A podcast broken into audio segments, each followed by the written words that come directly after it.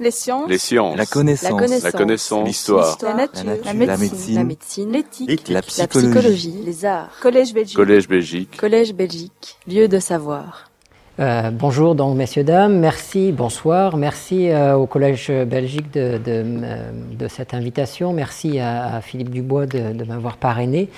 Et donc en effet je vais vous parler, ben, vu le titre, de la couleur du vin et en particulier des, polyphénols, des polyphénols qui se trouvent dans le vin. J'extrapolerai un petit peu, je parlerai en effet des polyphénols de notre alimentation. Et les polyphénols sont des molécules hein, qui sont, vous voyez ici, je, donne, je vais donner quelques exemples pour vous donner une idée. Euh, ça, dépend hein, de ce que vous connaissez en chimie, ce que vous avez en chimie, mais les polyphénols sont des molécules qui ont, on dit, un cycle aromatique comme ceci, c'est dessiné comme ceci, et puis des groupements OH qui lui sont attachés, OH avec un atome d'oxygène et un atome d'hydrogène. Et donc, dès que vous avez des motifs de ce genre dans la chimie, alors vous avez des phénols et des polyphénols parce qu'il y a plusieurs groupements OH. Et donc, il y a beaucoup de ces molécules, les polyphénols sont devenus euh, très à la mode et on a beaucoup parlé d'eux, on en fait même la publicité. Quand il y a plein de polyphénols, ça semble être bon pour la santé. Je reviendrai dessus un petit peu dans la suite de l'exposé. Mais pour vous, euh, euh, pour que vous ayez une petite idée, on connaît quelques, quelques 10 000 différents, plus de 10 000 différents euh, composés polyphénoliques différents avec des, des structures chimiques différentes. Je peux montrer des exemples ici. Vous voyez par exemple des subtilités ici où ici vous avez une liaison double et ici vous avez une liaison simple. Ici vous perdez un oxygène et tout ça, ça va changer fortement les propriétés de cette molécule. Là par, par exemple la catéchine qui est très connue pour ceux qui connaissent le- le thé, le thé vert notamment. Dans le thé vert et les propriétés bénéfiques du thé vert sont particulièrement dues à ce type de molécules, la catéchine et quelques-uns de ses dérivés. Je parlerai beaucoup aujourd'hui des anthocyanes, alors j'espère qu'à la fin de cette conférence, vous saurez ce que c'est qu'un anthocyane, parce qu'il y en a beaucoup justement dans le vin et, qui sont responsables, qui donnent la couleur du vin. Mais alors, dans les polyphénols, il y a aussi de la curcumine, la curcumine qui est aussi, aussi très à la mode, parce qu'il y en a plein dans le curcuma et c'est bon pour la santé, apparemment. Je reviendrai un petit peu aussi sur ces informations.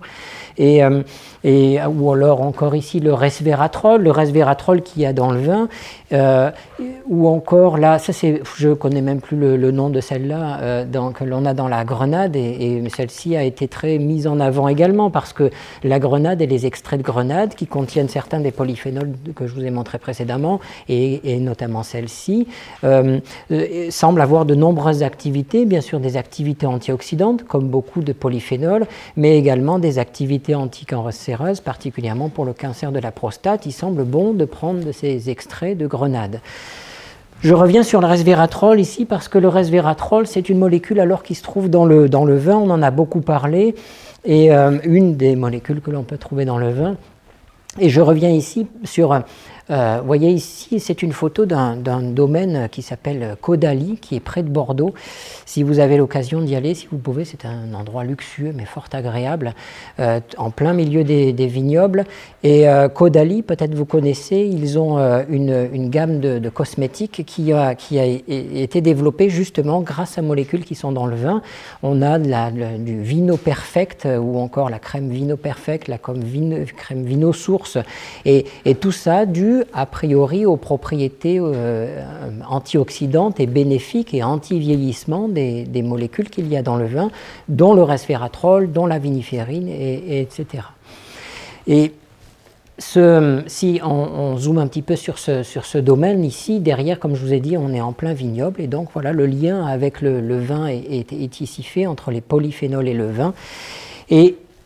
Et donc, euh, on va essayer d'analyser un petit peu ce qu'il y a à l'intérieur du vin, quels sont les polyphénols qui se retrouvent dans le vin et essayer de comprendre quelle est la couleur du vin. Vous savez que la couleur du vin, notamment, il y a une des informations importantes quand on prend un verre de vin la première fois dans la main, c'est de regarder la robe. Et donc la robe va être bien sûr fortement impactée par la couleur du vin. Après, la texture, bien sûr, va changer. Et, donc, je vais essayer de- d'analyser un petit peu tout ça. Pourquoi Parce que pourquoi les gens s'intéressent fortement à la couleur? Parce que ben, c'est un plaisir. Hein, quand vous prenez un verre de vin dans la main, hum, souvent la première chose, c'est c'est un bon vin que vous partagez entre amis. La première chose que l'on regarde, c'est justement la couleur. Et ça, il a été montré, hein, pas que pour le vin, mais pour les aliments d'une manière générale. Il a été montré que la couleur du vin va impacter sur le, goût et la perception du goût que l'on peut avoir. ça, vous le savez, vous, vous, avez probablement eu cette expérience déjà. Hein. C'est ça l'œil attiré par une couleur qui plaît, qui, met à l'aise, va, va donner du plaisir sur le goût. Et les, robes, hein, alors ça, je ne suis pas euh, euh, œnologue ou autre, hein, donc je ne suis pas obligatoirement euh, le, plus grand spécialiste du vin et de la dégustation du vin. Loin de là, euh, ce que mon, domaine d'expertise, c'est la modélisation moléculaire et donc regarder les molécules qu'il y a dans, le vin. Donc c'est là-dessus que je peux clamer, que je peux vous apprendre et vous montrer des choses. je pense que sur la perception du vin, certains d'entre vous en connaissent plus que moi, mais vous devez connaître ces appellations ici, hein, la robe du vin, vous avez toute une gamme de, teintes euh, que vous connaissez, et c'est plus ou moins classifié avec les, couleurs rosées, les couleurs rosées, euh, ben, notamment pour les vins rosés ou les vins qui vont être un petit peu plus pâles, et puis on arrive sur des couleurs dites rubis, pourpre, grenat, tuilé la lumière n'est pas exceptionnelle ici, donc euh, moi je ne trouve pas beaucoup de différence, mais tuilé, vous connaissez un petit peu, c'est comme dans un cognac, hein, la, même couleur que vous avez dans un cognac. Et donc on va essayer de voir un petit peu ce qui, au cours de l'évolution, de la préparation, de l'évolution du vin, qu'est-ce qui amène à ces différentes variations de couleurs. Et l'idée, c'est d'essayer de, voir un petit peu quels sont les polyphénols qu'il y a derrière et comprendre d'où vient la couleur. Donc d'abord, du point de vue un peu plus moins chimiste mais plus œnologie. D'où vient la, couleur? Eh bien, ça vient déjà du, cépage. Vous savez, le cépage, hein, à la base, ce qui permet de faire du vin, c'est une plante qui est Vitis vinifera. Hein, c'est le, raisin avec l'espèce Vitis vinifera. En fait, Vitis vinifera cultivée, qui a, été euh, euh, un tout petit peu transformée pour euh, pouvoir la cultiver. Et c'est ça qui est diffusé un petit peu partout, mais il y a plein de variétés là-dedans. Et, et notamment, ça va dépendre donc du du génome, du gène de la, de la, de la plante, de, la variété que vous étudiez. Et ce génome va notamment impacter sur le phénotype. Le phénotype, c'est les traits de, caractère de, ce que de l'organisme vivant, ici euh, le raisin. Et ça va être ici, dans notre cas, quelque chose qui est visible hein, pour le phénotype, et ça va être quelque chose qui est, euh, euh, pour le raisin, hein, c'est tout simple, hein, c'est la forme de la feuille, la couleur de la feuille, la forme du grain de raisin, sa couleur, euh, l'épaisseur de la, peau. Toutes ces choses-là, c'est de l'ordre du phénotype parce que c'est quelque chose qui est visible par nous-mêmes et donc qui est lié à, à la variété et à l'espèce. Et alors le cépage fait que selon le cépage, hein, vous connaissez des cépages, là je pense que vous, je vous apprends pas beaucoup. Si vous êtes là, c'est que vous aimez le vin, donc vous savez que vous pouvez avoir du pinot noir, vous pouvez avoir du chardonnay, vous pouvez avoir du, du rubis, euh, du, euh, euh, du, malbec, enfin vous connaissez tous ces cépages, et en fonction de tout ça, vous savez que vous avez une variété sur le raisin, si vous achetez les, les raisins, et vous aurez une variété sur le, sur le vin derrière. Et donc ce que vous devez aussi avoir déjà remarqué, c'est que le pigment, la couleur rouge de, ces raisins rouges est essentiellement concentrée dans, la peau parfois légèrement un petit peu autour des pépins, mais surtout dans la peau. Et en fait, ça se trouve dans des, vacuoles, c'est des petites poches, je n'ai pas fait de, photo ici, mais c'est comme des petites poches. Et alors quand on voit au microscope ces petites poches, ces petites vacuoles, il y a plein de petits points. Et, euh, et, ça montre déjà que la première étape, quand on veut récupérer ces pigments, cette couleur rouge, eh bien, c'est qu'il faut écraser le raisin, écraser la peau, et justement pour faire éclater ces vacuoles et, libérer les pigments. Donc ça, c'est l'une des premières euh, Euh, et, alors, bien sûr, comme les, euh, les, pigments sont essentiellement, ces pigments rouges sont essentiellement Juste pardon, je vais vous parler essentiellement de vin rouge, hein, parce que je parle justement de la couleur du vin rouge et pas, pas des vins blancs. Et donc les pigments qui nous intéressent sont les pigments qui sont dans la peau. Et pour récupérer ces pigments, vous comprenez que ce qui est intéressant, c'est le rapport entre la quantité de pulpe et la quantité de peau. Bien sûr, donc l'épaisseur de la peau. Vous savez, quand vous avez déjà goûté des raisins où la peau est difficile à manger et d'autres où la peau se mange facilement. Donc ça dépend de l'épaisseur de la peau. Et en fonction de l'épaisseur de la peau, si le rapport peau, pulpe est, plus important, ça veut dire qu'à priori, vous avez beaucoup plus de chances de récupérer du pigment rouge et donc vous allez avoir des couleurs a priori plus intenses. là, par exemple, une première classification, hein, pour vous donner une idée, par exemple, on sait que le Malbec, a priori, a un rapport plus important que le Gamay, et donc, a priori, ça doit pouvoir donner des, colorations un petit peu plus fortes. Ensuite, il y a la, maturation du, raisin notamment. Et, là, vous avez, il y a de nombreux processus biochimiques qui se mettent en place. Biochimiques, c'est-à-dire qui mettent en place des, protéines, des enzymes qui vont euh, favoriser la formation de tel ou polyphénol ou de tel autre polyphénol. Et en fonction des différents polyphénols, vous allez favoriser des couleurs, des colorations euh, particulières. C'est ce que j'expliquerai un petit peu plus loin. Bien sûr, le, sol va changer, ce qui vient du sol et qui va dans, la plante et dans le, raisin au final va obligatoirement impacter sur la couleur, ainsi que l'ensoleillement, ça on sait, hein, si vous voulez des vins rouges un peu plus forts, vous savez que vous allez plutôt dans le sud de l'Europe que dans le nord de l'Europe. Euh, ensuite, la, vinification, vous connaissez ces étapes. Hein. donc la première étape, bien sûr, c'est la macération, où on essaye donc de récupérer et d'extraire un maximum de, composés du, raisin, et notamment les ces polyphénols qui vont donner cette couleur. Euh, et comme je vous disais, la première étape, c'est de devoir écraser la peau pour réussir à récupérer des pigments et solubiliser les pigments. Euh, ensuite, il y a le, dans ce qui va continuer à, alimenter tous ces pigments, c'est la partie de vieillissement. Le vieillissement, vous connaissez aussi, ça se fait soit en barrique, dans des fûts de bois de chêne, souvent, euh, dans des fûts de bois de chêne, ou alors en bouteille. Euh, il y avait plutôt avant, hein, on pouvait faire du vieillissement dans des amphores en terre, mais bon, ça se fait beaucoup moins, sauf juste pour euh, dire que ça se faisait comme ça avant, euh, notamment parce que c'était très poreux et donc ça faisait rentrer euh, beaucoup d'oxygène. Mais l'oxygène, ce n'est pas obligatoirement embêtant. Hein. Typiquement, on sait que ça va participer au vieillissement, ça va participer, on sait que les polyphénols sont très oxydables et donc bien entendu, quand il y a de l'oxygène, ça transforme et ça va favoriser certaines réactions chimiques et biochimiques. Et ce alors, ce que, l'on doit, euh, ce qu'il y a là-dedans entre le, fût de, le fût de chêne et, le, la bouteille, hein, la bouteille c'est très peu perméable à l'oxygène, alors que le fût de chêne c'est perméable à l'oxygène, si bien que vous allez obligatoirement favoriser des processus chimiques, biochimiques qui vont être différents. Voilà, donc ma, euh, plutôt ma spécialité, ce que l'on, euh, qu'on a travaillé ces dernières années dans le laboratoire, c'est que on utilise des méthodes de modélisation moléculaire. On dit, je dis qu'on on utilise un microscope computationnel, c'est-à-dire que en faisant des calculs sur ordinateur, euh, on arrive à prédire les propriétés des, molécules et savoir comment elles s'agencent. De ce qui nous intéresse ici, c'est essayer de comprendre la, chimie, toutes les réactions chimiques qui peuvent être dans le, dans, le vin et autour de ces polyphénols. Euh, ça c'est important parce qu'on s'en est rendu compte, ça c'est un vin, je vais essayer de boire un coup. Euh, ça, c'est un vin, de, un vin euh, vous allez dire, euh, ça devrait être un vin français, mais non, hein, c'est un vin, comme je suis français, du coup, je, la Napa Valley, c'est en Californie, et donc sur lequel l'étiquette était comme ça, hein, c'est des polyphénols et des réactions chimiques qui sont autour du polyphénol. Et donc pour montrer que très rapidement dans l'œnologie, les gens ont compris qu'il fallait savoir un petit peu comment se passaient ces, processus.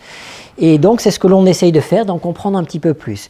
Et nous par le calcul, ce qu'on fait, je donne un grand type de méthode de calcul que l'on peut utiliser, hein. on fait de la dynamique moléculaire, c'est-à-dire on prend les, les, atomes, on considère que ce sont des boules et les liaisons comme des ressorts, et on fait bouger l'ensemble et ça permet d'avoir une idée sur la structure des molécules.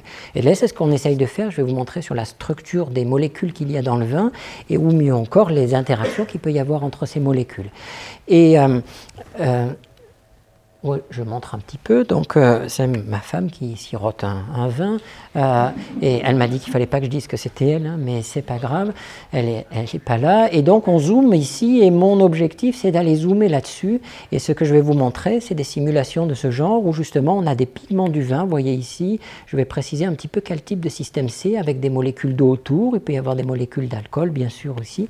Et on essaie de savoir comment ces molécules se comportent en solution. it, mais avant, bien sûr, hein, je dis, nous, on fait de la modélisation moléculaire, et c'est ce que j'ai appris à faire à Mons en réalité. Euh, et euh, on fait de la modélisation moléculaire, mais bien sûr, on peut aussi avoir des informations avec des données expérimentales, et les gens arrivent à extraire les molécules qu'il y a dans le vin, et on a appris énormément de choses. On sait hein, les compositions globalement des vins. Vous voyez, je vous laisse regarder un petit peu. Euh, ce qui est important, vous voyez, mon pointeur laser marche plus, je ferai 100. Euh, ce, qui est, important à voir, vous voyez ici, c'est, euh, je vais focaliser sur ces 1%, les 1% des polyphénols que vous voyez ici, le reste bien sûr beaucoup d'eau, de l'alcool et euh, d'autres composés, mais je vais regarder surtout ces, ces, polyphénols, et parmi les polyphénols, il y a notamment les anthocyanes, j'ai commencé un petit peu à vous en parler, et dans les anthocyanes, c'est dommage, j'aurais bien aimé le... Merci beaucoup. Dans les anthocyanes, il y a, voyez la structure, alors même si vous n'êtes pas chimiste, hein, je vous montre un petit peu la structure de la molécule. Et donc vous avez bien sûr toujours des polyphénols avec des OH. Vous pouvez avoir des sucres qui sont attachés, c'est important, ils vont aussi participer au goût notamment de, du vin. Et vous avez un petit plus ici. Et ce petit plus, ça fait que la molécule est chargée positivement. Et ça, ça va avoir une importance, et ça a donc notamment une importance sur la couleur. Parce que ces anthocyanes, c'est eux qui donnent la couleur du vin en, grande partie. Et ensuite, il y a les diflavane 3-ol. Alors, ça change un petit peu ici, la chimie change un petit peu pour ceux qui connaissent, et eh bien, vous allez voir le, changement, la différence vous-même. Et ces flavane 3-ol, c'est comme la catéchine, cette fameuse molécule qu'il y a dans le thé vert notamment. d'accord? Celle-ci va donner plutôt de l'amertume. Notamment, ces molécules, on les trouve plutôt au niveau du pépin, et donc elles vont donner un petit peu d'amertume. Il y a aussi la famille des flavanols, ceux-là, vous voyez ici avec une liaison double ici, ces flavonols euh, ont des, euh, propriétés particulières. En particulier, ce sont de très bons antioxydants mais ils vont aussi participer à la pigmentation, à la couleur du vin par un phénomène que je décrirai tout à l'heure sous le nom de copigmentation. Et puis il y a, vous connaissez, tous les amateurs de vin connaissent ça, hein, les tanins, on sait si un vin est tannique ou pas. Hein. Les tanins, ce sont en fait des polymère de cette, molécule-là. Vous voyez, cette molécule, elle se, elle se lie, elle forme des dimères, et puis après des trimères, trois unités comme ceci, ça forme des proanthocyanines, et ces proanthocyanines vont continuer à évoluer. Ça se fait avec l'évolution et le vieillissement de vin. On fait d'abord des dimères, et puis des trimères, et puis des, des etc., pour faire des polymères, des très grandes molécules. Et ça, en fait, quand c'est les proanthocyanines, quand elles sont petites, ça va vraiment donner une, une astringence au vin. C'est ça qui donne l'astringence au vin. L'astringence, c'est parce que c'est la sensation dit de bouche, sèche un petit peu. Hein. Vous connaissez un peu l'astringence. En fait, c'est parce que ces molécules se lient à des protéines, à des protéines salivaires qui ont normalement pour rôle de, lubrifier la, langue. Et quand ça se lie à, ces protéines, ça bloque l'action de la protéine et donc ça paraît moins humide sur la langue et un petit peu plus sec. Et c'est ça qui va générer l'astringence notamment, pour simplifier un petit peu. Et lorsque le vin évolue et vieillit, ces trimères continuent à grandir, comme je vous ai dit, et forment des polymères.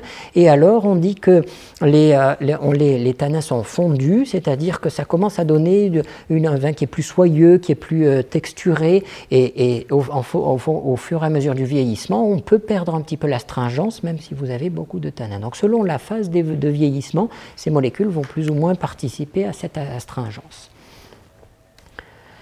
Bon, mais je vais donc, comme j'ai essayé de vous expliquer, puisque la présentation porte essentiellement sur le vin, sur la couleur du vin, je vais parler surtout des anthocyanes. Et les anthocyanes, alors je reviens sur cette structure particulière avec notamment un plus. Ce qu'il faut savoir pour les anthocyanes, c'est que ce plus, justement, et la structure particulière de ces anthocyanes, donne une couleur rouge, c'est-à-dire que la molécule va apparaître, et ce qu'il y a dans la solution euh, avec cette molécule, est rouge. Mais ça, ça fonctionne à très petit pH mais très petit pH. Si vous connaissez les pH, hein, vous savez que pH neutre c'est 7, hein, et puis après euh, 1, 2, ce sont des pH qui sont très acides, des solutions qui sont très acides. Eh bien, il faut être en dessous d'un pH 2 pour pouvoir avoir cette forme, donc quelque chose qui est très acide.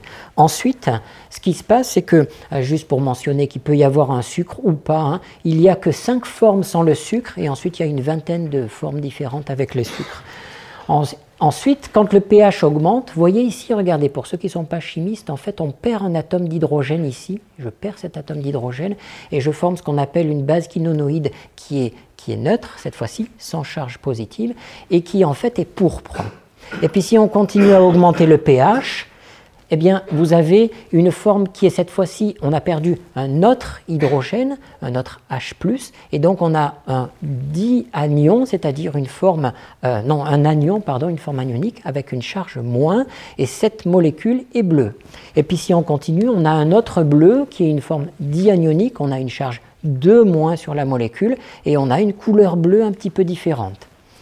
Mais c'est pas fini sur cette molécule, c'est une molécule, un cas d'école hein, magique, parce que cette molécule est également en équilibre avec d'autres formes. Vous voyez cette forme-là, pour ceux qui sont chimistes, vous voyez la différence, les autres, croyez-moi sur parole, elle a une, structure chimique totalement différente, et eh bien celle-ci est incolore. Et puis cette molécule incolore est en équilibre avec une molécule plutôt jaune ici qui s'appelle une chalcone, où vous avez, voyez, le cycle au centre qui est ouvert. Et ça, c'est une chalcone. Vous voyez donc un panel de couleurs assez incroyable pour une seule et même molécule.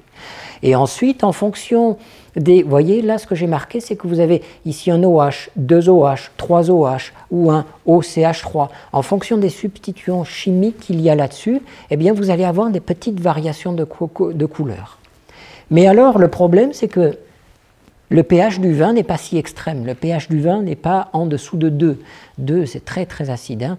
Et, donc, euh, en fait, le pH du vin, c'est autour, on dit entre 3 et 4. On dit, je marque 3,6. Et ça veut dire que alors, donc, le vin ne devrait pas être rouge. Et donc, je vais vous expliquer pourquoi le vin est rouge et rouge. Plusieurs processus peuvent aider à ça. Il faut stabiliser cette couleur, c'est-à-dire chimiquement, il faut stabiliser cette forme, ce cation, ce plus ici. Et donc, ça, peut se stabiliser naturellement. La chimie évolue et permet, en prenant d'autres petits polyphénols, arrive à former, voyez, une molécule qui est plus étendue ici. On a la molécule qui s'étend comme ceci. Et alors, vraiment là, pour les novices, je m'excuse un tout petit peu, mais on, dit que les, électrons qui sont sur cette molécule sont étendu se, délocalise sur la molécule. Hein, c'est une des grandes spécialités du laboratoire à Mons où j'ai appris donc la modélisation moléculaire de parler de ces systèmes d'électrons délocalisés sur les molécules. Et cette délocalisation, en fait, ça permet de stabiliser la molécule. Et si on étend grâce à ces noyaux-là la, la délocalisation de ces électrons, alors on stabilise la molécule. Et c'est exactement ce qui se passe pour ces pigments que l'on appelle des pyranoanthocyanes. Les pyranoanthocyanes, vous voyez, je vous mets, ils sont rouges, mais ils sont en rouge qui a une tendance à aller vers le orange. Et ils sont formés, en fait, au cours du vieillissement du vin, et donc plus ça vieillit, plus a priori ces pyranoanthocyanes se forment, et le vin devient un petit peu plus, euh, euh, un, petit peu plus orangé, comme on, l'a vu tout à l'heure, et on le voit ici par exemple avec un merlot, deux merlots ici, et on voit un tout petit peu là sur la couleur ici, même si la couleur n'est pas extrêmement bonne, on voit bien que là c'est plus rouge, et là donc là plus rubis.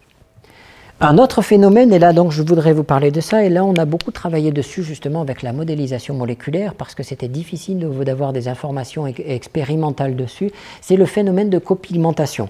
Pour stabiliser euh, ces anthocyanes et cette couleur rouge, en fait, il y a d'autres composés phénoliques qui sont présents dans la nature, qui sont présents dans la matrice du vin, dont je vous ai parlé tout à l'heure, les fameux flavonols par exemple ici, et ces molécules ici, ces flavonols-là, ou encore là les molécules type de la catéchine, mais ça, ça marche moins, ou encore des plus petites molécules qu'on appelle des acides phénoliques, ces molécules viennent se complexer, viennent former des complexes comme ceci, elles s'alignent, je vais vous montrer tout à l'heure quelle tête ça a, euh, ces organisations, et ça, ça permet de stabiliser la couleur. Il y a d'autres processus, mais un petit peu moins pour le vin ici, c'est-à-dire que la nature peut continuer à former des structures très complexes, et on voit là la molécule, vous voyez ici, il y a le pigment que j'ai essayé de vous montrer jusqu'alors, et puis ça se lie euh, avec des sucres ici, et puis des acides phénoliques, d'autres composés phénoliques, et puis ça fait des structures qui peuvent être relativement étendues, relativement grandes, et ça, ça, fait des, complexes qui s'agencent de façon très compliquée dans la solution, mais ça, ça permet également de protéger, de stabiliser la couleur, de stabiliser la, la forme cation plus. Mais ces molécules se trouvent plus, j'en reparlerai un tout petit peu tout à l'heure, dans les, dans les fleurs. À la limite, vous avez ce genre de pigment un petit peu moins dans le vin. Et donc, ce que l'on a essayé de faire, c'est comprendre comment se faisaient ces complexes. Et les, les, molécules, vous voyez ici en rouge le pigment et en jaune le copigment. Et donc, en fait, le pigment, voilà un autre pigment et un autre copigment ici, et les molécules aiment s'associer comme ceci.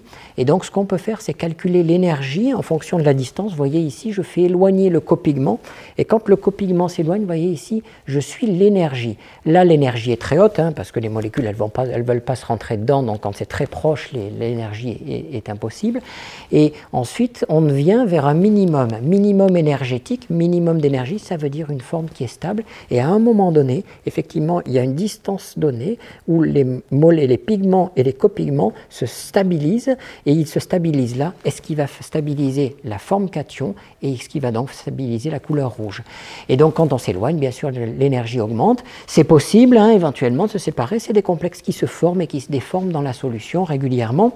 Mais ce que l'on a un petit peu étudié, c'est un petit peu comment ça se comportait de façon dynamique. Parce que Expérimentalement, on ne peut pas avoir ces informations, c'est impossible d'avoir ces images-là, mais par le calcul, on arrive à faire ça. On, simule des molécules d'eau autour, de l'alcool si besoin. On a un pigment qui est ici en rouge et le copigment qui se balade. Et on voit qu'il est autour, il s'en va rarement en fait. Pendant le laps de temps de la simulation que l'on a faite, il s'en va rarement et la molécule tourne autour et ça, ça permet de stabiliser comme ça la couleur on voit un petit peu l'ensemble des, positions possibles. Ou alors, ça c'est un copigment qui marche bien. Vous voyez, ça bouge moins là dans ce cas-là. C'est un copigment qui est un petit peu plus étendu et qui va avoir une forte affinité avec le pigment. Il aime y rester dessus et donc il se, déplace autour et il arrive à stabiliser comme ceci, à former ces complexes de pigment-copigment. Ce phénomène de copigmentation, et, stabilisées, ces, molécules sont stabilisées entre elles grâce à des effets hydrophobes. Effet hydrophobe veut dire en fait que les molécules essayent de se cacher de l'eau. Le pigment, au lieu de rester seul dans une matrice où il y a beaucoup d'eau autour, elle prend un autre copigment et donc ça lui permet de se cacher de l'eau qu'il y a autour. Et ça, c'est donc c'est ce qu'on appelle l'effet hydrophobe. Ensuite, pour ceux qui ont fait un peu de chimie, eh il y a des interactions de Van der Waals et des, des liaisons hydrogènes qui sont à l'œuvre et qui permettent de stabiliser encore comme ceci ces complexes. Euh, la, contribution de la copigmentation sur la coloration du vin, ça peut être, de, entre 10% et 40%. Vous pouvez avoir le phénomène de copigmentation qui explique la, stabilisation de la couleur rouge. Euh, mais ça, ça va dépendre, ça dépend des cépages, beaucoup. Euh, selon les cépages, vous pouvez avoir euh, des, différences importantes. mais ça dépend également des, conditions du vieillissement. Ça se fait souvent assez rapidement après la, maturation, après la, macération, pardon. Et dans les phases de vieillissement, ce phénomène de copigmentation peut se perdre un petit peu. Et un petit peu ou beaucoup selon, et donc ça va fluctuer entre 10% et 40% de, de, de copigmentation. Je, voulais un petit peu rapidement expliquer, euh, pour expliquer les, variations subtiles et faire un petit peu de, physique, puisque c'est quand même ma, formation, et donc expliquer en fait comment, euh, d'où vient la couleur. Et la couleur en fait vient de euh, la couleur du vin d'une solution vient essentiellement du vin, hein, en l'occurrence, vient essentiellement de l'absorption de la lumière visible par certaines molécules. Et là, en l'occurrence, donc je vous montre la lumière hein, qui vient du soleil. On dit que c'est une lumière blanche. Ça, vous normalement, vous connaissez tout ça, et que la lumière peut être décomposée. On dit en toutes les couleurs de l'arc-en-ciel, du bleu au rouge. Et donc la, lumière arrive sur le, verre de vin avec toutes ces couleurs du bleu au rouge, et elle, passe à travers le vin et donc les molécules du vin, et certaines molécules du vin absorbent certaines couleurs de façon sélective. Et donc, ici par exemple, les, anthocyanes absorbent beaucoup autour du verre, mais de façon assez étendue, et donc on absorbe dans ce domaine-là, et finalement, la molécule, elle apparaît, le vin apparaît plutôt rouge, parce qu'on a absorbé cette partie-là. Mais cette bande blanche-là, hein, qui correspond à l'absorption, ça peut se décaler un petit peu vers le bleu. Donc là, le vin sera un petit peu plus orange, ou alors un petit peu plus vers le rouge, alors le, vin sera un petit peu plus violet. Et donc tout ça vient de l'absorption. Et donc on connaît l'absorption dans quelle, on dit longueur d'onde, dans quelle couleur les anthocyanes absorbent. Donc ils absorbent plutôt dans le vert, mais avec des petites variations. Et ces petites variations subtiles vont engendrer des petites variations de, de couleurs et une infinité. Et par exemple, je parle de ça parce que dans le phénomène de copigmentation, quand vous avez un pigment et puis un copigment qui se met dessus, comme ceci, le fait de stabiliser la couleur, Certes, ça stabilise le rouge, mais ça décale un petit peu cette bande d'absorption. Donc il n'absorbe pas tout à fait à la même couleur, et donc ça fait des petites variations subtiles. En général, vous avez une absorption qui est décalée vers le, vers le bleu, comme ceci. Donc vous allez avoir une molécule qui, va, qui peut apparaître un petit peu plus, un petit peu plus orange. Oui, et donc euh, j'insiste là-dessus parce que là, moi, je vous montre des choses et c'est ce qu'on a travaillé. Hein. Quand on fait de la modélisation moléculaire, on travaille sur euh, une, deux molécules euh, et puis pas beaucoup plus. Quand on a deux molécules en interaction, c'est déjà bien. Le problème, c'est que dans les matrices du vin, c'est beaucoup plus compliqué et donc vous avez une infinité de composés. Je vous ai montré un petit peu la diversité qu'il pouvait y avoir sur les polyphénols. Donc il y a une grande diversité pour les polyphénols, encore plus quand il y a du vieillissement. Il y a une grande diversité sur les copigments et donc vous avez une multitude de, possibilités, et cette multitude de possibilités permet de, faire toutes les subtilités de couleurs. Je montre rapidement ici des exemples que l'on a fait. On a travaillé aussi avec des gens qui travaillaient sur le vin de Porto, des gens qui étaient à Porto d'ailleurs, et donc ils travaillaient sur des pigments et des copigments un petit peu particuliers. Et donc ils regardaient les arrangements. il y avait des arrangements qui étaient très complexes parce que vous avez des pigments plus compliqués. Et ces arrangements très complexes font que vous avez des bandes d'absorption, des absorptions sur différentes couleurs, et ça fait des subtilités encore plus complexes. Voilà, et on avait réussi par le calcul à comprendre un petit peu comment ça se passait. Quand on parle de copigmentation, je ne peux pas ne pas parler de, fleurs en fait, parce que c'est de là que c'est euh, au début. En fait, même les, anthocyanes, les anthocyanes, ça vient de la couleur des fleurs, parce que vous avez antho et cyane, euh, un c'est la fleur et dans en grec, et l'autre c'est une couleur bleue, euh, bleu intense, cyan, et, donc ça vient de, ça vient de là, et donc ces, ces phénomènes, les anthocyanes et les phénomènes de copigmentation a été mis en évidence, notamment dans les fleurs. En particulier, il y a eu beaucoup de recherches autour du bleuet pour essayer de comprendre pourquoi le bleu était bleu. Et en fait, c'est des agencements très compliqués de pigments et compigments avec des métaux. Et vous voyez, je vous montre une structure très complexe qui est la comélinine, euh, qui, est un arrangement en forme d'hélice, comme ceci, avec des pigments et des copigments et des métaux au centre, du magnésium par exemple. Et, ça fait des structures qui permettent de stabiliser la couleur. Pour les bleuets, mais aussi pour les, orchidées, les taches qu'il y a sur les orchidées violettes, bleues, ça, ça, vient des, mêmes, des mêmes pigments. Idem dans la rose, idem dans, dans la tulipe. Voilà, et puis, euh, bien sûr, il y a aussi les, fruits et légumes. Et donc, dans les fruits et légumes, vous avez eh, aussi des anthocyanes, aussi des phénomènes de stabilisation de ces anthocyanes. Et euh, alors, je peux vous montrer, bien sûr, dans les baies, euh, les, les, baies, vous avez les myrtilles en particulier, les mûres, vous avez donc beaucoup d'anthocyanes. dans les, ici, sur la, peau des filles, on voit ici. Et les tomates, je reviendrai un petit peu, c'est des tomates particulières. Les tomates, par exemple, noires de Crimée, qui ont des, des reflets un petit peu violets. Là, vous avez des anthocyanes beaucoup. Il y en a dans le chou rouge, euh, ici.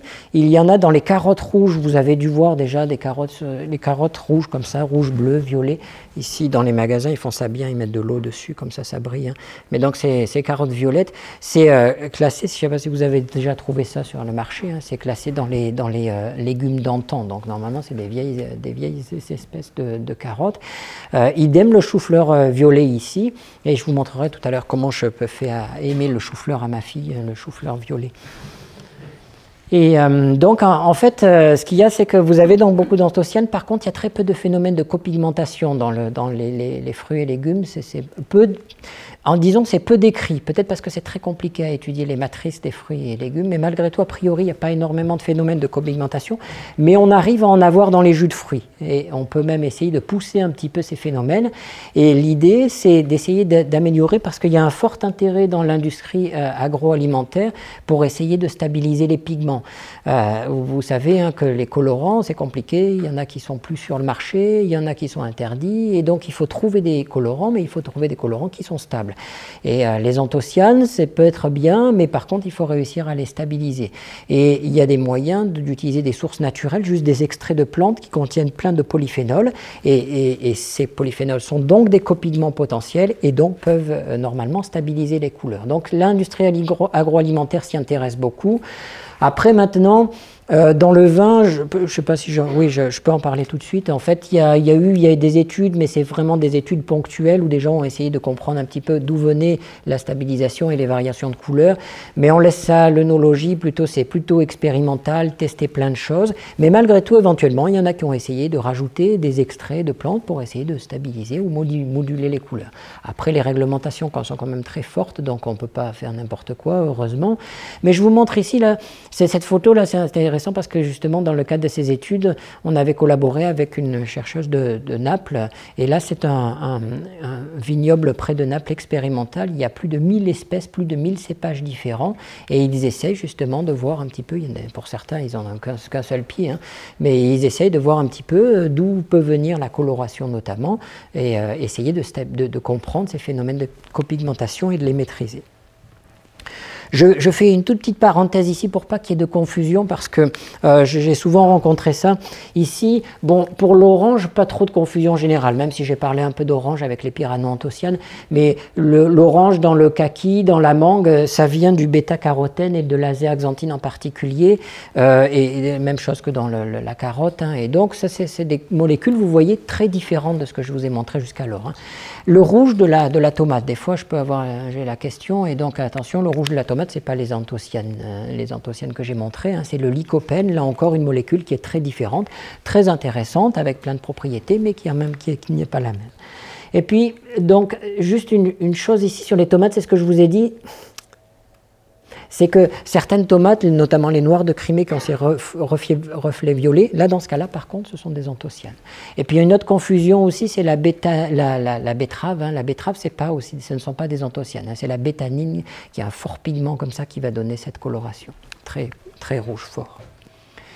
Euh, juste une petite, euh, aussi une petite parenthèse sur quelque chose que l'on a étudié justement, puisque l'agroalimentaire a un intérêt là-dedans, ce serait intéressant de trouver les meilleurs couples pigment-copigment. Et on a essayé par le calcul de voir un petit peu quels étaient les meilleurs couples pigment-copigment en calculant, ce que je vais dire tout à l'heure, les énergies de stabilisation plus c'est bas ici, plus c'est stable. Et donc c'est essayer de guider un peu l'industrie agroalimentaire pour leur dire mais prenez ce copigment avec ce pigment donné et alors vous aurez une stabilisation importante de votre coloration. Il y a une recherche relativement intense dessus, justement comme je vous ai dit, à cause des, colorants qui deviennent interdits et, euh, ou qui, euh, qui, sont déjà interdits ou qui vont le devenir. Et donc ce serait bien de réussir à maîtriser ce phénomène de copigmentation pour maîtriser la pigmentation. Et comme je vous ai dit, bon, ben, sur le, pour le vin, c'est probablement une autre histoire. C'est aussi une autre histoire, comme je vous ai dit, ben, pour laisser la magie à l'œnologue et à la, sélection des, colorations de façon un peu euh, expérimentale, euh, empirique, mais aussi parce que la matrice du vin est vraiment très complexe. Hein. Avec le vieillissement, ça fait une telle variété de structures que c'est très difficile à maîtriser. Euh, rapidement, puisque je vous parle de la couleur du vin, c'est aussi intéressant de parler du brunissement. Et le brunissement, justement, parce qu'il vient aussi des polyphénols. Et ici, vous, vous connaissez tous, hein, vous avez déjà ouvert une pomme. Hein, et la pomme, quand euh, vous la laissez sur la table, elle finit par brunir. Et ce phénomène de brunissement, en fait, c'est un phénomène d'oxydation. Tous ces polyphénols que je vous ai montrés tout à l'heure, vous voyez ici, les polyphénols vont, à un moment je vous ai parlé de ça, ils peuvent perdre un atome d'hydrogène. Quand ils sont oxydés en présence d'oxygène ou d'un processus oxydant, ils perdent un, atome d'hydrogène ou un deuxième atome d'hydrogène. Et puis ils forment ces, molécules que l'on appelle des euh, quinones. Et ces molécules, en fait, sont, assez, euh, euh, assez réactives. Et donc elles se lient entre elles et elles forment des molécules de plus en plus complexes, de plus en plus euh, euh, grandes. Et ces molécules de plus en plus grandes, grâce et induites par ces réactions chimiques, sont des molécules qui vont donner une couleur brune. Et donc le phénomène d'oxydation va en effet participer à ce brunissement, si bien que c'est important d'essayer de limiter ça. Et je voulais juste faire une toute petite mention pour savoir, vous avez entendu parler de sulfite hein, et les sulfites en fait c'est justement pour bloquer ce phénomène et notamment ce phénomène phénomène de brunissement, on utilise, vous savez que euh, dans, le vin, on utilise des sulfites plus, en plus ou moins grande quantité, et ils sont justement responsables, ils inhibent les enzymes qui favorisent ces réactions chimiques et qui favorisent ce phénomène de brunissement. Et, les pistes, hein, parce que bien sûr, vous, avez, vous savez tous qu'il vaut mieux essayer de limiter quand même la, présence de sulfite, et globalement, les géants n'y arrivent pas ou ne le font pas trop, sauf sur certains vins bio, euh, mais c'est vraiment une toute petite quantité du marché. Euh, mais il y, a quand même, des pistes pour essayer de remplacer. Alors, une piste qui peut nous intéresser ici dans le contexte où l'on est, c'est d'utiliser des polyphénols qui pourraient euh, bloquer justement l'action de ces enzymes et bloquer le brunissement mais jusqu'à présent, c'est quand même euh, très peu développé. Autre chose aussi liée à la couleur, euh, une autre anecdote importante, c'est euh, qui, est, autour du, vin bleu. Vous avez peut-être déjà entendu parler du vin bleu. Moi, je jamais testé, mais c'est des vins qui sont venus euh, sur le marché, et notamment avec cette, appellation ici. Et il y a notamment le, vin d'Igo qui avait été annoncé comme un vin 100% chardonnay et avec des, des pigments naturels, dit. Et là, il y a eu pas mal de controverses. C'est naturel, on ne sait pas trop.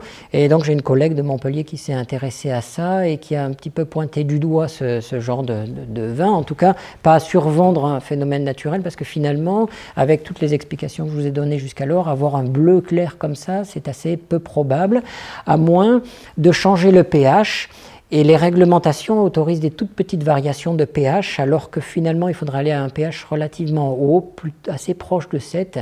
Et ça, c'est plutôt pas, pas bon euh, pour plein de raisons. D'abord, ça peut changer le, goût et tout ce qu'il y a autour. Et ça peut aussi euh, augmenter les phénomènes d'oxydation et les phénomènes de brunissement. Et donc, dans ces cas-là, il faudrait rajouter plus de sulfite. Donc voilà, ce qui est pointé du doigt, c'est que peut-être qu'on va rajouter plus de sulfite. Et puis aussi, il y a un vin euh, basque sur lequel il y a une analyse qui été fait, et puis on, avait trouvé un colorant qui est un colorant euh, euh, l'indigotine qui avait été rajouté du coup à ce voilà, donc là j'ai globalement fini de, parler de, la couleur, de ce que je voulais vous présenter au niveau moléculaire de la couleur. Et donc je voulais voir un petit peu en fonction du temps, je vous ai préparé une petite partie aussi sur les, effets euh, biologiques, les effets sur la santé humaine de ces, euh, euh, molécules. Parce que quand on parle de polyphénol, on parle de santé humaine. Hein, et vous savez, vous en avez tous entendu parler. Et donc c'est important de savoir, de voir quelques informations sur ce qu'il en est. Je ne suis pas sûr que je sois obligatoirement dans l'état de l'art, il y a tellement de et tellement d'études qui se font. Euh, j'ai travaillé pendant longtemps sur les polyphénols, euh, euh, mais ce qu'il faut savoir, c'est que j'ai vu énormément d'études in vitro. Vous savez, in vitro, hein, c'est dans des petites boîtes. Hein. on étudie les actions biologiques in vitro. In vivo, c'est sur l'animal, et ce qui intéresse chez l'homme, c'est les études épidémiologiques. Épidémiologique, une étude épidémiologique est bonne s'il y a beaucoup de monde qui a été mis dans cette étude, et si on arrive à sortir une information importante sur cette, cette quantité importante. Et la plus grosse étude épidémiologique que je pense connaître ici, c'est cette étude, c'est cette étude épique, c'est celle qui a permis d'amener à manger 5 fruits et légumes par jour. Et, euh, donc là, il avait été montré juste sur l'ensemble des fruits et légumes que effectivement euh, ça c'était plutôt bon pour la santé, euh, mais ce n'était pas une étude spécifiquement sur les polyphénols. Ensuite, une étude spécifique sur les polyphénols, un petit peu plus sur les antioxydants cette fois-ci, c'est l'étude qui s'appelle Suvimax. Alors là, il y avait un cocktail de 5 ou 6 euh, antioxydants euh, différents. Euh, Ce n'était pas donc une étude spécifique sur les polyphénols, mais sur les antioxydants. Mais c'est une des grandes études où il y avait énormément de personnes incluses. Et donc cette étude a révélé que finalement, alors il y avait effectivement une prévention de cancer d'à peu près moins 31% pour les hommes, et sur les femmes, il n'y avait pas d'effet. Et en fait, ce qui, est, apparu dans l'étude et dans tous les biais qui pouvaient être étudiés autour, c'est qu'a priori, ça venait du fait que les hommes avaient globalement une alimentation un peu moins bonne, un peu moins équilibrée, et donc il leur fallait, c'était bien dans ce cas-là, d'avoir alors des compléments alimentaires et de rajouter des antioxydants. Et que si on a une alimentation équilibrée, alors a priori, il n'y a pas besoin de ça. C'est un petit peu ce qui avait été révélé. D'autres études qui ne sont pas des études épidémiologiques, mais qui ont amené euh, beaucoup de recherches autour des polyphénols, c'est le régime crétois. Vous avez dû en entendre parler aussi, hein, plein de légumes, plein de... Euh, vous savez comment est, le régime crétois. Et donc là, il y avait des occurrences moindres et des, effets sur la santé qui semblaient clairs. Là encore, ce sont des observations sur des grandes populations, mais ce ne sont pas des études épidémiologiques. Le gros problème de toutes ces études, c'est que euh, il, faudrait, c'est pas comme quand on fait la chimie, on rajoute une molécule et puis on en rajoute une deuxième et on voit ce qui se passe. En fait, il y a des, milliers de facteurs différents, des, ensembles de molécules à prendre en compte dans le régime qui est crétois. Vous voyez tous les polyphénols que je vous ai montrés. Eh bien, il y en a qui peuvent être actifs, il y en a qui peuvent être toxiques, il y en a. Et donc, il y a l'ensemble de ces molécules qui sont là-dedans. Je vous parlerai ensuite de comment elles sont absorbées. Ça, ça complexifie encore un peu les choses. Et puis ensuite, il y a un tas de paramètres génétiques, il y a un tas d'autres paramètres autour. Et donc, c'est souvent très difficile de sortir une information et jusqu'à preuve du contraire, des études qui disent les polyphénols, euh, c'est sûr, c'est bon pour la santé, il faut l'utiliser. Euh, il y a plein de tendances, oui, ça a l'air d'être des molécules qui ont plein d'activités. Je montre ici. Si vous me citez une activité biologique ou un effet bénéfique pour la santé, je suis sûr qu'on trouvera sur Internet. Hein. Il y a des études sur les polyphénols. Les polyphénols sont bons pour tout. Hein. On a eu des activités antibactériennes, anti-cancéreuses, anti, euh, euh, pour les, contre les maladies cardiovasculaires, anti-vieillissement. Et, et, ces molécules, de par leur diversité, font tous ces effets, toutes ces actions biologiques. Mais réussir à sortir une tendance, c'est pas toujours évident. Euh, euh, et, une des grandes activités des polyphénols que vous devez connaître, hein, ce sont les antioxydants. Et ça, vous savez, même on voit ça dans les. Euh, il y a de la publicité qui, qui vante la présence de polyphénols dans leurs produits, et donc ils vantent les effets antioxydants de ces, de ces aliments. Les jus de fruits, on voit ça. Après, il y a des barres pour les sportifs qui sont antioxydants. et c'est les anti... Alors, je sais pas si c'est marqué ici. Juste les antioxydants, hein, l'une des actions, je ne sais pas si vous connaissez, mais les antioxydants, ça, globalement, bloque le processus d'oxydation. Et en particulier dans le processus d'oxydation, il y a des radicaux libres qui sont générés. Vous avez entendu parler, c'est très à la mode aussi, les radicaux libres qui sont générés, soit par la pollution, soit par le stress, soit par le rayonnement. Soit... Et donc notre organisme euh, euh, génère et reçoit et crée des, des, radicaux libres. Euh, certains peuvent être inhibés par les processus naturels, mais certains ont besoin d'un petit coup de main et les antioxydants peuvent participer Et donc ces, euh, ces, polyphénols, a priori, sont antioxydants, mais là encore, j'ai vu énormément d'études in vitro, beaucoup moins d'études in vivo, et au niveau épidémiologique, c'est très compliqué de mettre en évidence un effet antioxydant. Je vous reparlerai un tout petit peu de ça dans la diapo suivante, euh, mais euh, je voulais vous dire quelque chose, j'ai oublié, ça reviendra. Euh, juste ici pour euh, noter, hein, pour vous donner une idée, hein, quand vous tapez sur Google, j'ai tapé avant-hier euh, sur Google le, le, antioxydant polyphénol, vous voyez le nombre d'occurrences qu'il y a. Tout le monde parle des antioxydants polyphénoliques, mais qu'en est-il réellement? Qu'en est-il réellement? Il faut, euh, il faut vraiment. Ah oui, alors, un autre exemple pardon, d'étude euh, sur des grandes populations, c'est le French Paradox. Hein, et c'est rigolo, le French Paradox. Et a priori, dans, le sud-ouest de la France, on peut manger très gras. Euh, je vous ai mis du, fromage, du cassoulet. Du... Mais si on boit du vin, c'est bon, on n'a pas plus de maladies cardiovasculaires et tout va bien. Et alors, c'est rigolo. Ça, il y a quelques années, je donnais un cours en nutrition.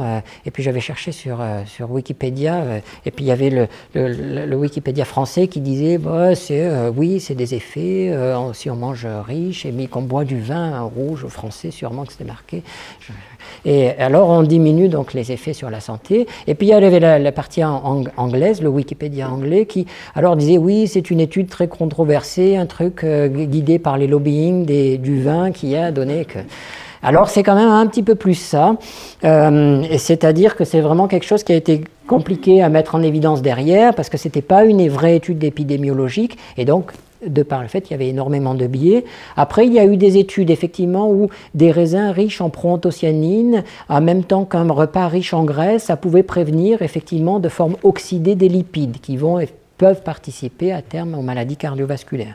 Idem ici, du vin rouge désalcoolisé, pour pas rajouter le biais de l'alcool, bien sûr, euh, et, bien ça pourrait réduire de 20% cette oxydation euh, chez les fumeurs. Bien. Et pas d'effet avec le vin blanc, donc normalement c'est bien les polyphénols que je vous ai décrits avant. Voilà. Mais vraiment difficile d'avoir un consensus et difficile de vraiment extraire quelque chose. C'est d'ailleurs comme ça qu'au début, quand il y avait le French Paradox, on a dit buvez trois verres de vin rouge par jour et ce sera bon, puis après on a dit euh, deux verres, après on a dit un verre, après on ne dit plus trop grand-chose après. Voilà. En fait, le, problème vient, euh, vient aussi de, là. Euh, c'est que vous mangez plein de polyphénol, vous buvez du vin, vous mangez des fruits et légumes, et vous mangez plein de polyphénol avec toute la variété que je vous ai montrée. Et alors ces polyphénols, en fait, ils commencent à être digérés et, et apparaître avec la, euh, dans la salive, et puis ça descend, et puis ils arrivent ici au niveau de l'estomac. Et lorsqu'ils arrivent ici au niveau de l'estomac, ils ne sont pas transformés, c'est-à-dire les molécules telles que je vous ai montrées, elles ne bougent pas. On dit qu'elles ne sont pas métabolisées. Et donc elles apparaissent ici, et je redirai après, mais ça veut dire qu'elles agissent dans l'estomac dans telles qu'elles sont, c'est-à-dire en antioxydants. Et donc les études in vitro correspondent à ça, et jusqu'à l'estomac ça va. À partir de l'estomac, en fait, elles arrivent notamment dans l'intestin grêle pour, le, pour les, polyphénols, et c'est là où elles commencent à être fortement métabolisées dans le cas de, des, polyphénols. Métaboliser veut dire euh, plein de, plusieurs choses. En fait, l'organisme, hein, quand il prend des, on dit des xénobiotiques, des choses qui viennent de l'extérieur, euh, ces molécules, dont les nutriments, les polyphénols, sont transformés, sont transformés chimiquement, soit ils sont coupés, ici le polyphénol est cassé en deux, plus ou moins, soit il y a des groupements qui se rajoutent, des méthyl, des glucuronies, des sulfates, pour ceux qui connaissent un peu la chimie, et donc ça veut dire que ces molécules sont différentes dans l'organisme, et donc elles vont agir pas comme on les a mesurés in vitro, mais comme il faudrait les mesurer si on travaillait sur les métabolites. Et ça veut dire que déjà que je vous ai dit qu'il y avait une énorme complexité et une diversité sur les molécules, euh, les, polyphénols, eh bien il y a une diversité encore plus importante avec tous les métabolites. Et donc c'est très compliqué de sortir une étude qui est, euh, qui est, qui est euh, euh, claire, d'autant que pour les polyphénols, d'une manière, d'une manière générale, ce sont des molécules qui se sont avérées très peu disponibles, très peu biodisponibles. Biodisponibles veut dire, hein, vous les mangez et puis finalement elles sont disponibles quelque part dans votre organisme pour faire leur action biologique. Je vous donne une idée hein, de la concentration qu'il peut y avoir dans, le vin rouge, plus ou moins d'anthocyanes. Euh, ça, c'est une information qui est globale sur les polyphénols, hein, pas obligatoirement ceux du vin, donc je ne sais pas exactement, mais globalement, on a une, un, pic de concentration dans l'organisme au bout de, 1 à 5 heures. Voilà. Mais ces molécules-là, en fait, elles, je dis, elles sont soit fortement métabolisées et donc soit fortement éliminées. Et finalement, globalement, il y a un facteur dans les différentes études que j'ai vues pour les différents polyphénols, globalement un facteur 1000 entre ce que vous absorbez et ce que vous pouvez avoir. C'est-à-dire que quand on fait des mesures expérimentales, il faut vraiment faire attention aux concentrations que l'on a, parce, ou alors sinon du, chou rouge, il faut en manger beaucoup, hein, il faut en manger des tonnes hein, pour vraiment avoir la forte concentration dans l'organisme. Alors ça c'est vraiment un des paramètres importants. Euh, ils sont peu biodisponibles. Euh, oui, juste je reviens sur cette phrase-là. Hein. les polyphénols sont antioxydants, hein, comme je vous ai dit. Ils ne sont pas transformés jusqu'à l'estomac. Ça veut dire qu'ils sont a priori encore actifs tels que dans l'estomac. Et il y a des études qui ont montré et qui disent qu'ils euh, font leur action antioxydante dans l'estomac. Euh, et typiquement, si vous mangez une viande rouge, une viande rouge qui contient du fer, donc plutôt pro-oxydant, ça génère du stress oxydant. Et donc dans l'estomac, si en même temps vous avez des polyphénols, de l'alimentation, plein de fruits et légumes et un verre de vin, si vous voulez, pour accompagner votre viande, alors ça doit a priori pouvoir faire cet effet antioxydant et, diminuer l'effet du, fer. Ça, a été montré. Euh, une autre information, par contre, qui est plutôt en faveur justement de ces polyphénols, c'est qu'ils sont peu biodisponibles dans l'organisme, mais alors quand ils arrivent dans l'organisme, dans les cellules, dans les organes, ils vont vous savez, hein, les cellules, c'est enveloppé par une membrane, puis à l'intérieur, il y a le noyau et tout, c'est là que se fait l'action biologique. Et les membranes ici, eh bien, il faut savoir comment les molécules rentrent dans ces membranes ou traversent les membranes. On a étudié ça justement avec le microscope computationnel. Ici, on arrive à voir, vous voyez, ça c'est l'eau ici, et là c'est une membrane. Vous voyez, une membrane, ça on dit une bicouche lipidique, c'est une barrière autour de la, de la cellule, comme ceci. Et donc on a mis des, polyphénols et, et se balader dans l'eau, puis elle arrive très proche de la membrane et elle va rentrer dans la membrane et en fait ces molécules vont rester stabilisées dans la membrane. Il s'avère que les polyphénols s'accumulent plutôt, ont tendance à s'accumuler dans les, dans les membranes. Euh, et pour, ceux qui sont un peu plus experts, je dis juste rapidement, hein, c'est que c'est les liaisons hydrogènes avec les, les, têtes polaires ici qui vont stabiliser la molécule dans la membrane. Et ça c'est intéressant parce que certes ils sont peu biodisponibles, mais par contre ils peuvent s'accumuler dans les tissus, dans les membranes et éventuellement faire leur action bénéfique de cette façon-là. Là aussi je peux vous montrer, là on est à l'intérieur d'une membrane et ce sont deux molécules une de la vitamine E euh, qu'on trouve dans les huiles, hein, euh, de la vitamine E qui est un fort antioxydant, et puis un polyphénol qui vient se promener ici, et ces polyphénols dansent ensemble jusqu'à se rencontrer, se voir et se stabiliser entre elles. Et donc ce qu'on a remarqué, c'est que euh, ces molécules aiment se voir, aiment se stabiliser ensemble, et ça, ça va favoriser des effets synergiques. Et donc, quand on a plein de polyphénols avec des structures variées et d'autres antioxydants, ça favorise et ça renforce les effets antioxydants. Voilà, finalement, juste une petite euh, euh, parenthèse et une diapositive supplémentaire sur euh, le, la, toxicité un peu de ces, polyphénols, parce qu'on dit plein d'effets bénéfiques sur les polyphénols, c'est super, il faut manger plein de polyphénols. Et alors, il y a de nombreux compléments alimentaires qui ont été développés à base de tous ces extraits de polyphénols, dont les extraits de vin, et on prend des pilules d'antioxydants et de polyphénols, et c'est bon pour la santé. Le, la seule chose qui a été mis en évidence, il faut vraiment faire attention aussi à, aux mégadoses, parce qu'il y a des gens qui en absorbent énormément, et notamment ces quinones, là, les molécules issues de l'oxydation dont je vous ai parlé, notamment, elles peuvent s'additionner sur les, se, greffer sur l'ADN ou se greffer sur les protéines et donc euh, faire leur action toxique de cette façon-là. Et il faut toujours faire attention entre la balance euh, oxydant et antioxydant et pro-oxydant parce que le fait d'aller attaquer l'ADN comme ceci, c'est un effet dit pro-oxydant et donc délétère. Et donc, il faut trouver toujours la bonne balance. Et ce qui est souvent dit, hein, comme toujours en nutrition, c'est trouver un bon équilibre, manger équilibré. Et alors, vous aurez votre poule de de polyphénol de toutes les structures différentes. Et ça, c'est bon, ça va favoriser des effets synergiques et ça va éviter les effets pro-oxydants forts d'une molécule.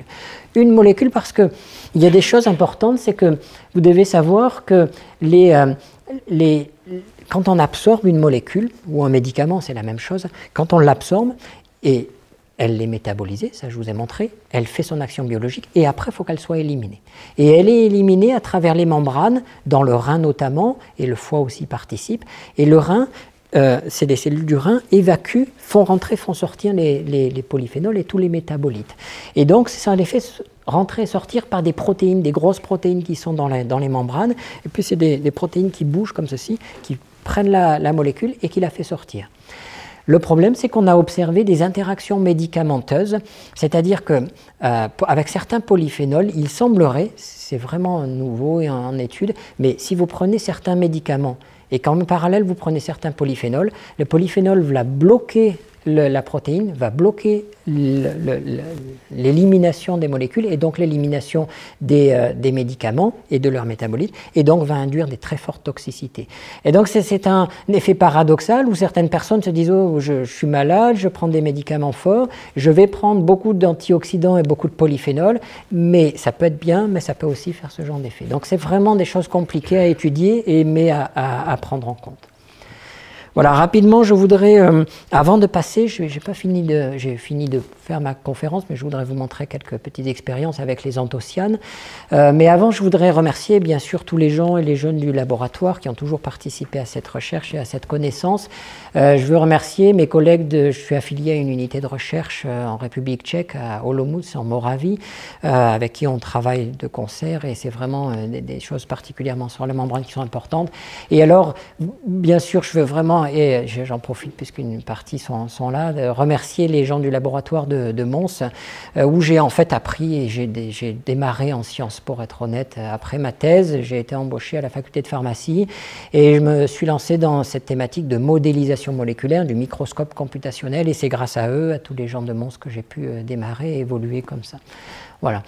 Euh, mon collègue d'Avignon aussi, hein, qui, est, qui est très, un chimiste passionné et intéressant, sur, euh, qui m'a énormément appris sur la, la, chimie des, des, polyphénols. Et donc maintenant, je reviens sur cette diapositive ici, où vous vous souvenez des différentes formes. Hein. Vous savez la forme cation plus et la forme euh, ensuite des protonés qui devient pourpre, et puis les formes bleues là, qui perdent encore un proton ici. Et puis éventuellement, on en parlera un tout petit peu des formes ouvertes, là, les chalcones qui sont, qui sont euh, euh. Alors, euh, quand j'avais proposé cette conférence ici, j'avais parlé, proposé donc bien sûr à Philippe Dubois, et puis au début à Roberto Lazzaroni, et puis je lui avais dit, je parlerai de la couleur du vin, et je parlerai probablement également un peu du, du chou rouge. Il m'a dit, non, arrête le chou rouge, tu parles que du vin. Et, euh, mais c'est pas grave, j'en fais qu'à ma tête. Et donc, je vais euh, euh, vous parler du chou rouge. Non, je vous explique pourquoi, en fait, parce que sur le vin, ce que je vais vous montrer, c'est c'est pas possible de voir ce que l'on va voir parce que la matrice du vin est une matrice très complexe, comme je vous l'ai montré. Alors que le chou rouge, le, le chou-fleur violet, vous avez déjà vu du chou-fleur violet, hein, hein, ça se trouve le chou-fleur violet, et, les, et les carottes donc violettes également. Euh, ça contient plein d'anthocyanes. Alors j'ai caché derrière, ça c'est un peu du vin pour simuler un vin. Ici, c'est des molécules qui sont pleines d'anthocyanes. Et donc ici, je Donc je fais couler l'anthocyane ici. Et donc, alors bon, vous allez me dire, il ressemble pas trop à un vin. Mais malgré tout, c'est quand même des couleurs et ce sont exactement les mêmes pigments. Ce sont ces anthocyanes, avec des subtilités éventuellement. Et ici, vous avez, on a des matrices qui sont beaucoup plus simples. Il n'y a, pas eu de vieillissement, il n'y a pas eu toute la complexité. Et alors, ce que je voudrais vous montrer avec plusieurs expériences comme ceci, c'est vous montrer que justement, on peut transformer la couleur et changer un petit peu les choses. Par exemple, alors, on peut, on peut le faire avec ça. Et puis, Ici, donc, c'est une histoire de pH. Hein. Comme c'est une histoire de pH, j'ai pris du citron, citron pour le faire euh, acide, et éventuellement, j'ai du bicarbonate, du bicarbonate qui va me le rendre plus basique. Donc, ça pour les petits pH, ça pour les grands pH.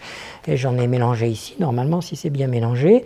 Et donc, on va essayer euh, deux, trois choses, et après, je vous montrerai ce que ça donne ici. Je peux le faire tout de suite ici avec mon verre de vin.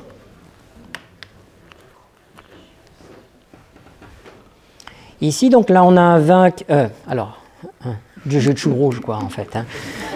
violet.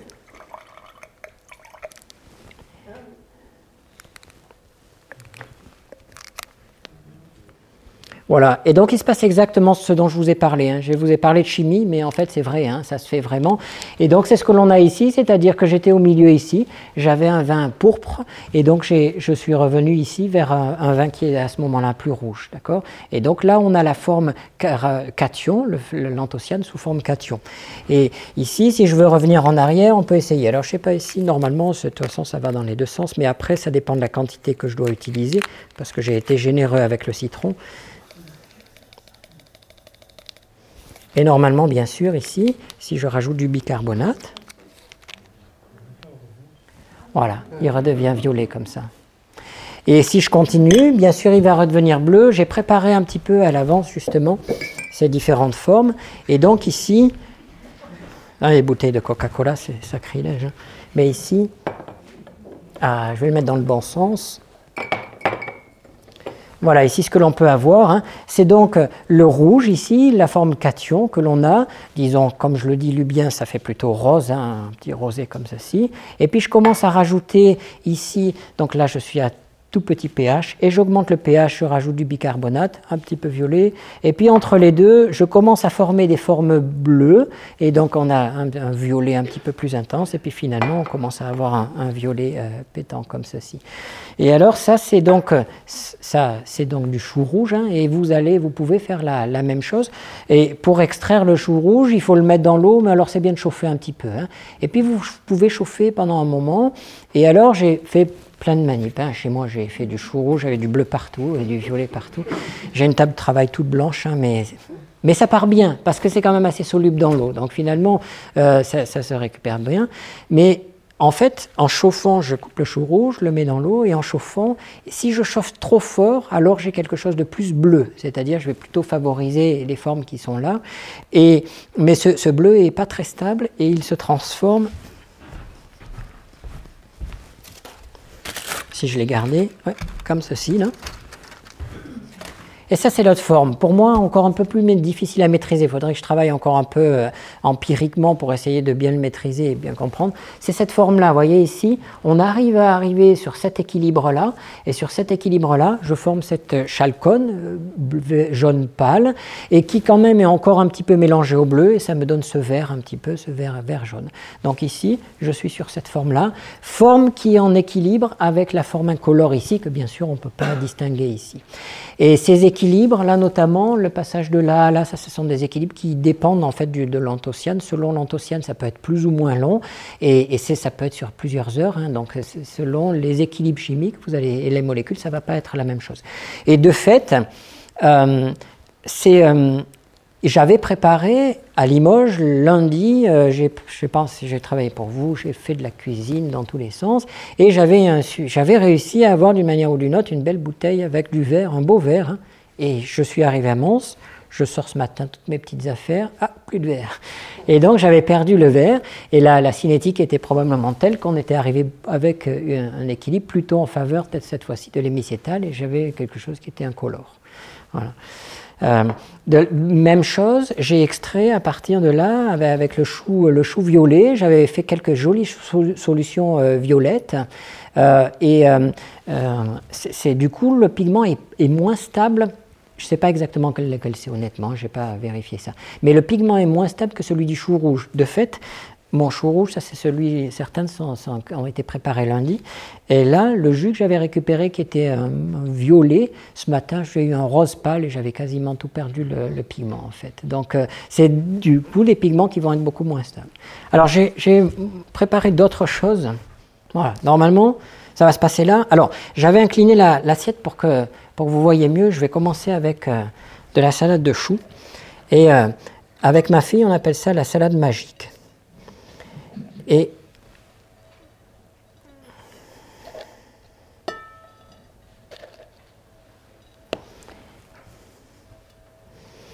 ici alors, c'est bien de...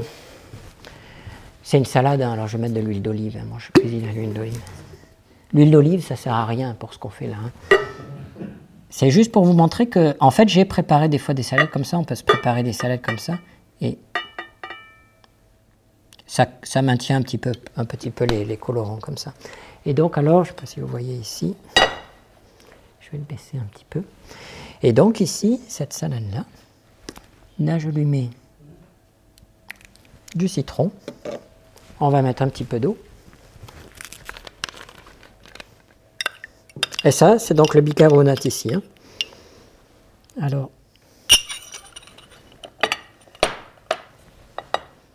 Là encore, c'est pareil, vous voyez, j'ai émincé euh, celui-ci. Ah, celui-ci a été émincé. Voilà, on va laisser un petit peu comme ça. Il a l'air de prendre un petit peu de temps. En attendant, je vais aussi vous montrer, comme je vous l'ai dit tout à l'heure, je vais vous montrer comment je fais apprécier les choux rouges à ma fille. Et donc maintenant, les choux violets, pardon, les choux-fleurs violets, ça c'est du chou-fleur donc. Et donc les choux-fleurs, je vais les remettre là encore, sur celui-ci. Alors maintenant, elle me demande, on ne peut plus manger du chou-fleur sans, faire ça. Hein. Voilà, donc celui-ci, je l'ai arrosé avec... Vous voyez ici, regardez, je ne sais pas si vous, vous arrivez à voir là. Je vais commencer à vous montrer ici. On commence à voir le pigment ici qui apparaît autour. Ça va venir tout à l'heure.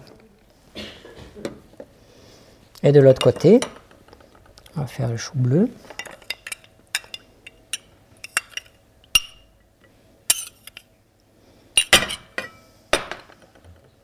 C'est un petit peu plus long là-dessus parce qu'il faut que ça rentre dedans. Hein. Alors, si ça se voit pas bien là. Oh, les lumières sont pas bien. Je pense que je vais bientôt passer vous voir. Mais je vais continuer ma salade hein, et puis après je vais passer ici. Ici, on commence à voir ici le pigment violet. Le violet qui ressort et le chou-fleur qui est en train de... Il faut vraiment que je passe vous voir, je crois. Et donc là, alors il faut que je passe vous voir. Et ici, vous avez... Ah, c'est revenu. Et ici, ça c'est ce que j'ai fait ce matin. J'ai extrait de la, si vous voyez un peu la lumière ici, c'est du chou rouge. Donc j'ai fait euh, bouillir du chou rouge et j'ai mixé le tout et donc j'ai une purée de chou rouge ici comme ceci. Et donc on va essayer de récupérer ce chou rouge comme ceci. Mettre un peu de purée ici. purée ici. Un peu de purée ici. Vous voyez ici, ça c'est la purée qui est en train de se faire, la purée rouge. Et ici, je vais essayer de forcer un petit peu sur le...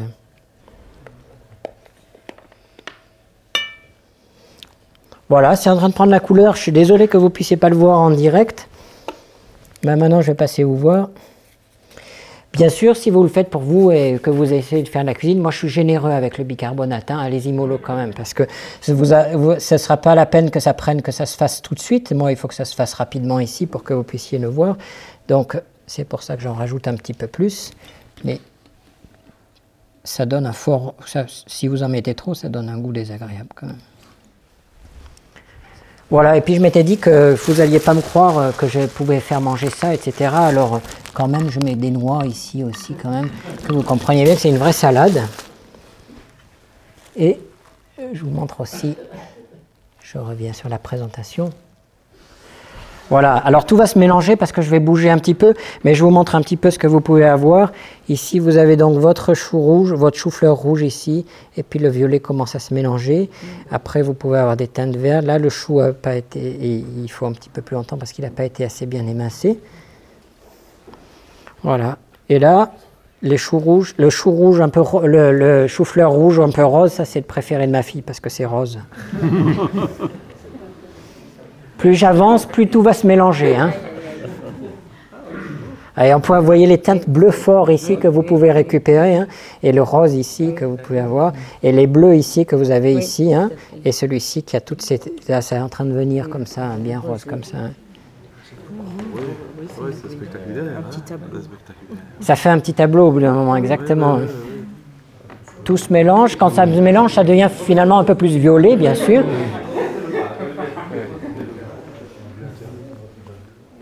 Présume que l'assiette est en porcelaine de Limoges. Bien sûr.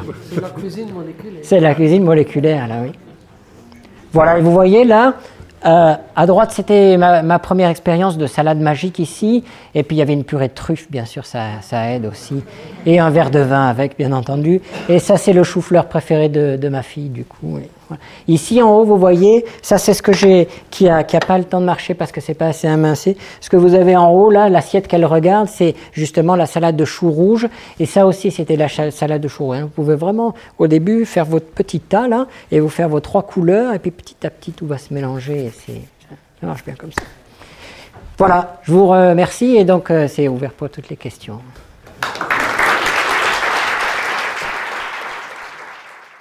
Les sciences. Les sciences. La connaissance. La connaissance. L'histoire. La, nature. La, médecine. La médecine. L'éthique. La psychologie. Les arts. Collège Belgique. Collège Belgique. Collège Belgique. Lieu de savoir.